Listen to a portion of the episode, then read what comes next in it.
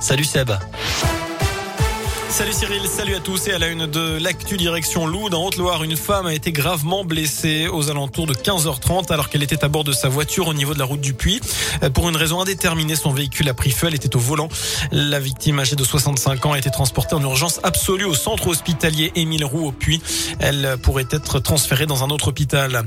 Ce carambolage géant également dans la Loire ce matin sur la RN 82 à Balbigny vers 7h30. 17 voitures et un poids lourd qui se sont percutés. Seule une personne a été légèrement blessé.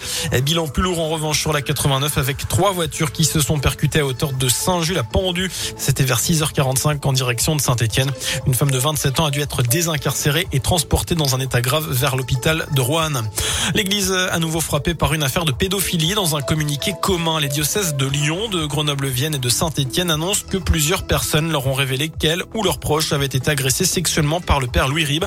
Il est décédé en 1994. Des actes qui auraient été commis dans les années 70 et 80 et qui serait donc prescrit.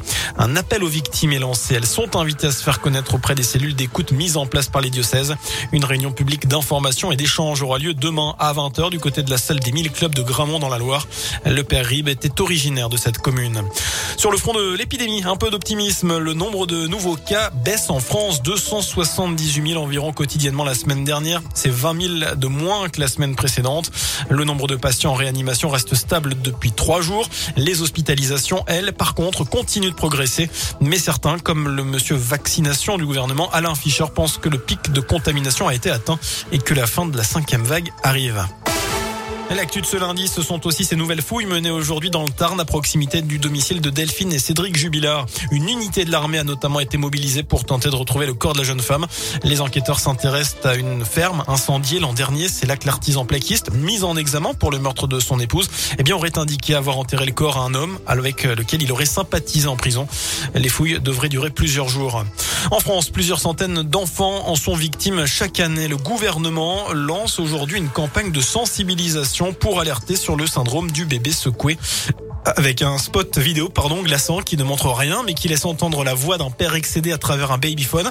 Objectif notamment de cette campagne, eh bien c'est de présenter des solutions préventives pour éviter ce geste qui entraîne des lésions cérébrales graves et conduit au décès dans un cas sur dix. Pour les trois quarts des petits survivants, ils en garderont de lourdes séquelles. On termine avec un mot de, sport et on suivra ce soir le troisième et dernier match du tour préliminaire de l'Euro de l'équipe de France de hand masculin. Ce sera contre la Serbie à 20h30. Je rappelle que les Bleus ont déjà remporté leurs deux premiers matchs contre la Croatie et l'Ukraine. Voilà pour l'essentiel de l'actu. L'info de retour, bien entendu, dans une demi-heure d'ici là. Eh bien, je vous laisse en compagnie de Cyril. À tout à l'heure. Merci.